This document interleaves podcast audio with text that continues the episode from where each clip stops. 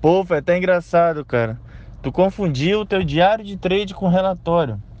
É assim, não é para tu me procurar daqui a seis meses. É, ah, tu vai, tu vai. É, então, na tua cabeça, tu ia pegar seis meses para frente e ir anotando a tua estratégia seis meses para frente.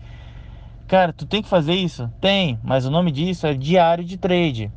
O relatório tu tem que pegar o passado e ver no passado o que aconteceu com a tua estratégia. Tu vai pegar seis meses atrás, anos atrás, para ver o que estava acontecendo com a tua estratégia.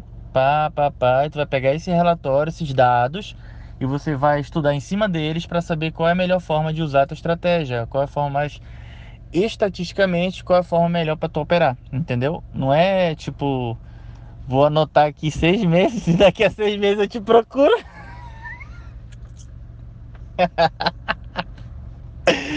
Caraca, mano, tá doido? Não, mano, tu vai pegar o relatório passado, estudar o passado para ver o que, que você vai fazer no futuro, entendeu?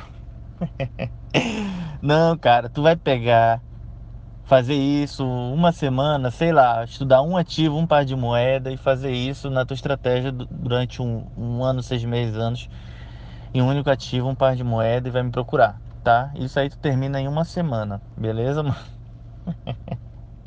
Ou daqui a seis meses, sei lá, cara. Tu que decide aí. Beleza, ô, desculpa aí, mano. Tamo junto, cara. É nóis.